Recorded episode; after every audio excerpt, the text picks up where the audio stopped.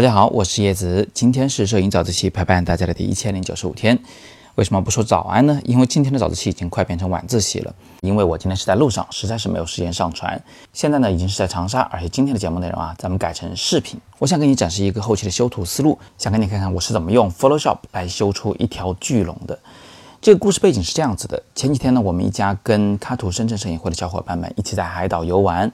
那大家都拍了很多好看的照片，其中有一位叫做松间的同学就拍了一张提拉的照片。提拉同学呢发现画面的右侧有一个像中国龙一样的这个云的形态，然后大家就讨论开了，说这个云要怎么怎么修才可以更像个龙一点。我在群里就给出了一个思路，我说先调色定调，然后可以用液化工具和修补工具让那个龙的形态更像龙一点。后来我觉得好玩，我就问松间同学要了这张照片的 RAW 格式原图，然后在 Photoshop 里面做了一个非常粗略的处理。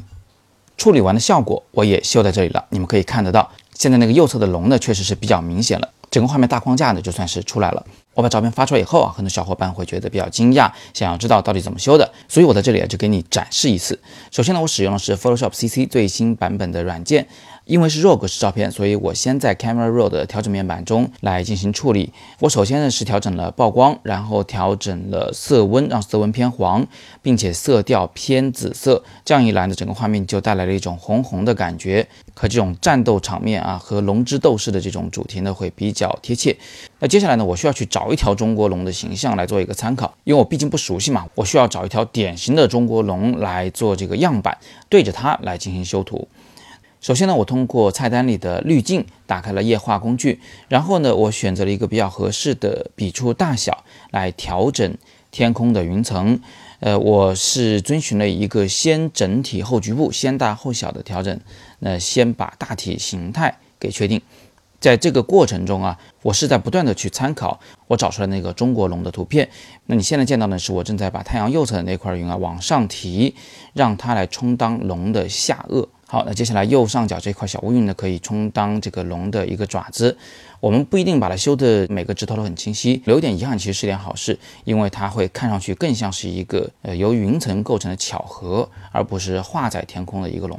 我每次调整呢都新建了一个图层，这样就很方便我在多次调整之间来反复的比对啊，到底这个调整是不是做的恰当啊，应不应该退回来。那么接下来我改用了左侧的修补画笔工具，为什么要用这个工具啊？其实是因为液化工具在拉伸图形的过程中啊，容易穿帮，而修补工具呢，它可以跟这个液化工具互相弥补。你现在看到的是我正在用这个工具来取其他部分的云层的孔隙部分，粘到龙头的这个眼睛部分来充当眼睛。现在我们再回到 Camera Raw 滤镜里面，呃，来进一步的调整。我首先用的是调整画笔工具来做局部的调整。我们现在右侧涂抹出一个三角形的亮块，这个亮块涂抹出来以后，你就会发现这个龙的那个 S 型轮廓已经基本上出来了，起到了一个反衬龙的形态的作用。然后我们再给龙头的这个部分来提高对比度，并且呢，把眼睛部分单独增加曝光啊，这些都是局部处理。现在龙的眼睛的形态也基本上出来了。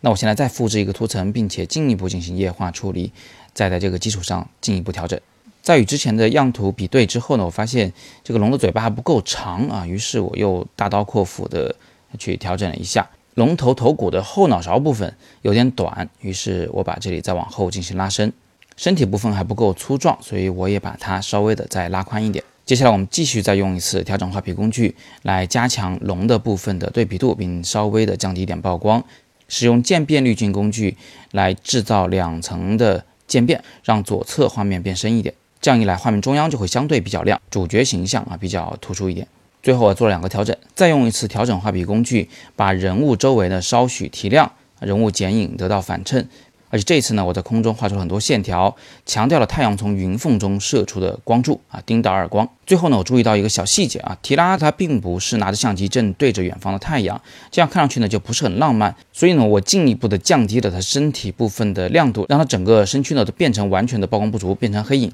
这样一来，我们就看不清他是面对远方的海洋还是面对镜头了。那么最后，我们再逐个图层的回顾一下啊，我的整个调整过程。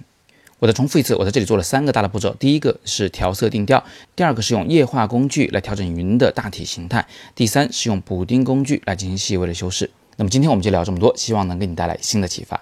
如果你想学习更多的后期处理知识，可以点击底部阅读原文来看看我们在网易云课堂的数码后期三部曲课程。今天是摄影早自习陪伴大家的第一千零九十五天，我是叶子，每天早上六点半，微信公众号“摄影早自习”，不见不散。